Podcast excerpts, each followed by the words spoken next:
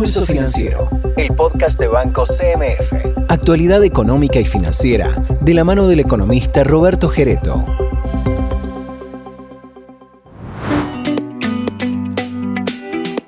Hola, soy Roberto Gereto, economista de Banco CMF, y juntos vamos a analizar la actualidad económica y financiera de Argentina. Bienvenidos. Precisión y calidad para mantenerte informado sobre las tendencias económicas. El tema de hoy será qué esperar de la macroeconomía en un año electoral, donde analizaremos las principales variables de la economía y así ver qué esperar para este año tan particular. En este año particular se puede decir que uno parte de tres supuestos bases que van a determinar todas las demás variables. El primero es que este es un año once mesino.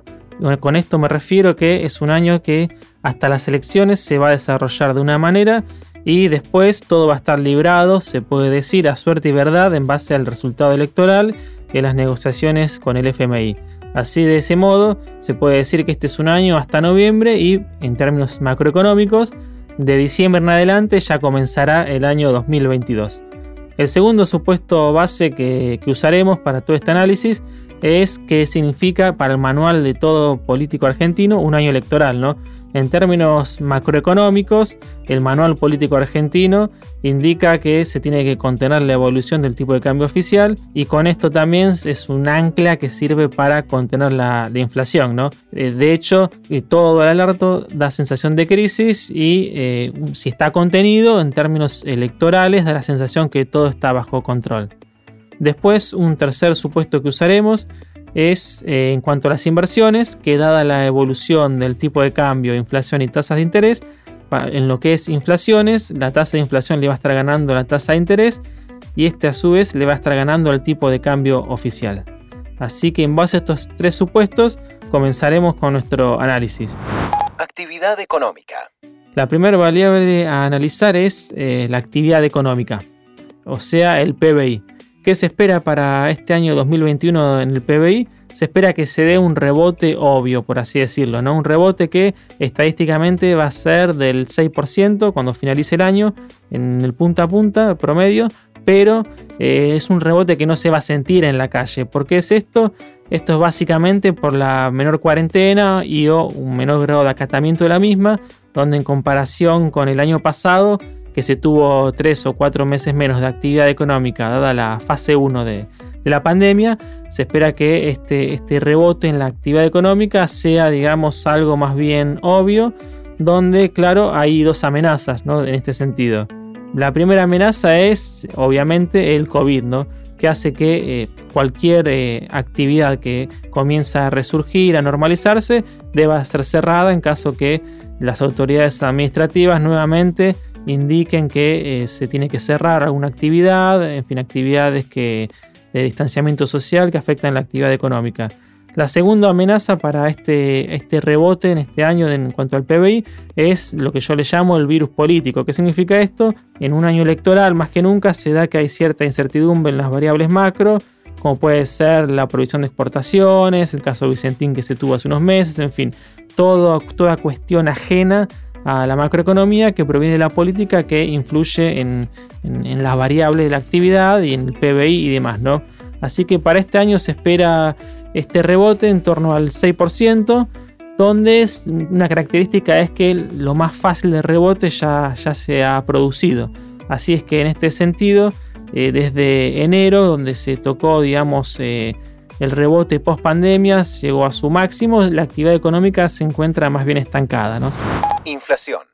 ¿Qué se espera de la inflación? Bueno, para comenzar se puede decir que la inflación es tan maldita como inevitable y necesaria, ¿no? ¿Por qué es maldita la inflación? Obviamente porque licúa salarios, licúa el poder de compra del dinero en la calle, también por todo esto pone un techo al nivel de actividad y obviamente arroja incertidumbre en toda proyección a futuro, ¿no? dada la dinámica inflacionaria de Argentina que viene hace muchos años. También es inevitable, ¿por qué es inevitable? Porque Argentina tiene una cierta inercia inflacionaria, después también analizando la evolución de la emisión monetaria, déficit fiscal, una brecha cambiaria en torno al 60-70% y también toda una distorsión de precios relativos que hay vigentes en la actual macroeconomía, La macro argentina eh, es una macro que eh, tiene una velocidad crucero de una inflación del 3% mensual o, el equivalente anual de un 40 y pico y hasta 50% anual. ¿no? ¿Y por qué es necesaria también la inflación? Se puede decir en este modelo macroeconómico que es necesaria esta mala noticia. Es necesaria porque una alta inflación te apalanca los ingresos fiscales, sin ello la recaudación del Estado sería mucho menor, también sería mayor el déficit, también la, inflación hace que se licúen ciertos desequilibrios, como pueden ser la bola de nieve del ELIX, que ya está en 3.5 billones de pesos. En esto sumo las LELIC y los pases pasivos del, central. Después también se puede decir que licúan ciertos gastos del Estado, esta inflación. Y también se licúa todo, todo otro desequilibrio que pueda haber. Y también, por supuesto, licúa lo que es la deuda del tesoro haciendo que sea, por así decirlo, más sustentable en el tiempo, ¿no? Así es que como eh, de este modo, así es que la inflación se puede decir que es maldita, inevitable y necesaria en este modelo macroeconómico donde cualquier déficit de dólares se ajusta con el cepo y cualquier exceso de pesos se ajusta vía inflación. De este modo esperamos para este año una inflación en torno al 50%, quizás algo menos, puede estar en 48%, esta proyección se basa en un tipo de cambio oficial que va a estar contenido, que va a estar evolucionando 3 o 4 centavos por día de acá hasta las elecciones. Después también las tarifas congeladas, donde han subido marginalmente en comparación con la inflación.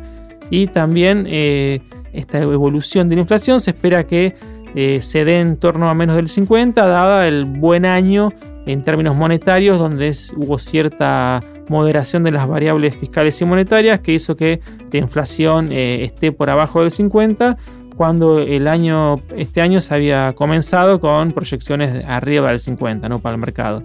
¿Qué tiene como amenazas este, este escenario base de una inflación por abajo del 50%? La primera amenaza es el, gasto público y emisión monetaria de acá a las elecciones, ¿no?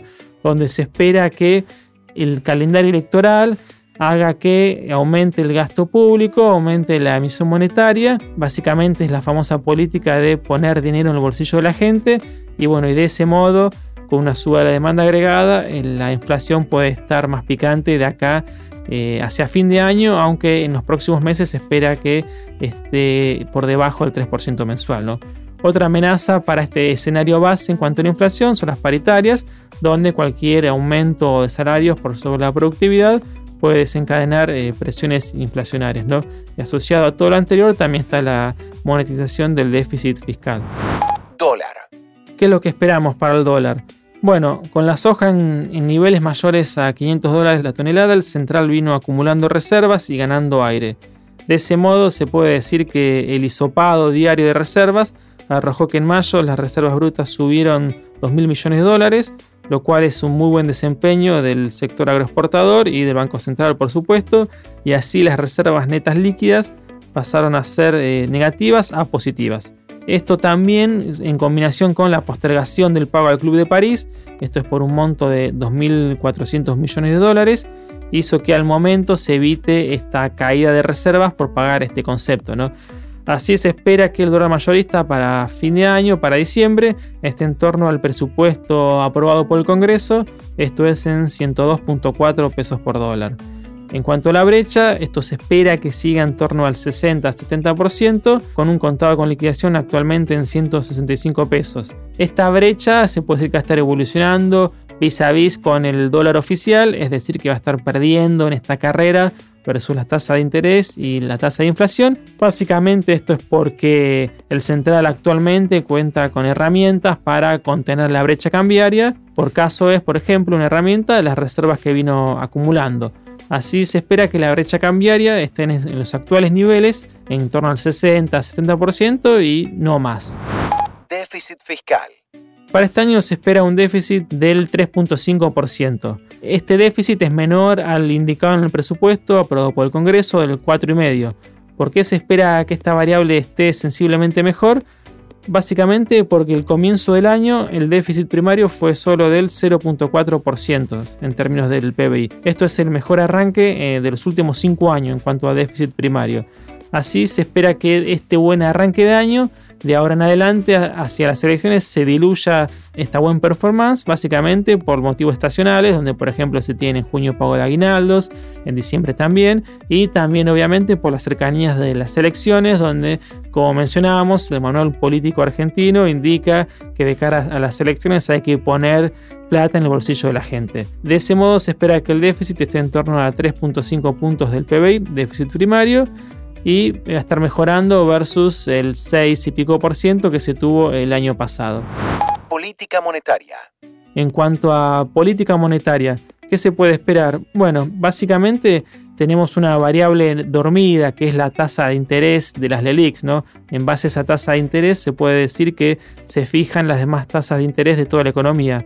Actualmente la tasa está en un 38% nominal anual, se espera que hasta fin de año no tenga cambios, esto es básicamente porque no está en el ADN del Banco Central, eh, sube las tasas ya que descreen de la eficiencia de esta variable para contener la dolarización de carteras y también en un contexto cepo cambiario la tasa de interés pierde cierta relevancia para contener la evolución del tipo de cambio oficial donde el central tiene mucho más grados de libertad para moverlo a su antojo. ¿no?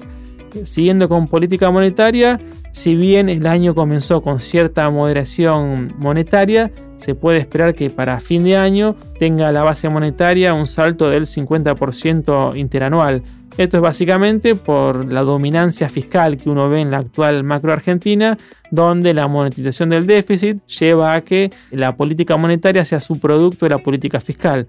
De ese modo, si se espera que de acá a las elecciones aumente el déficit primario y haya que monetizarlo, esto tendrá su correlato en la política monetaria. Después, para finalizar, ¿qué se espera a futuro?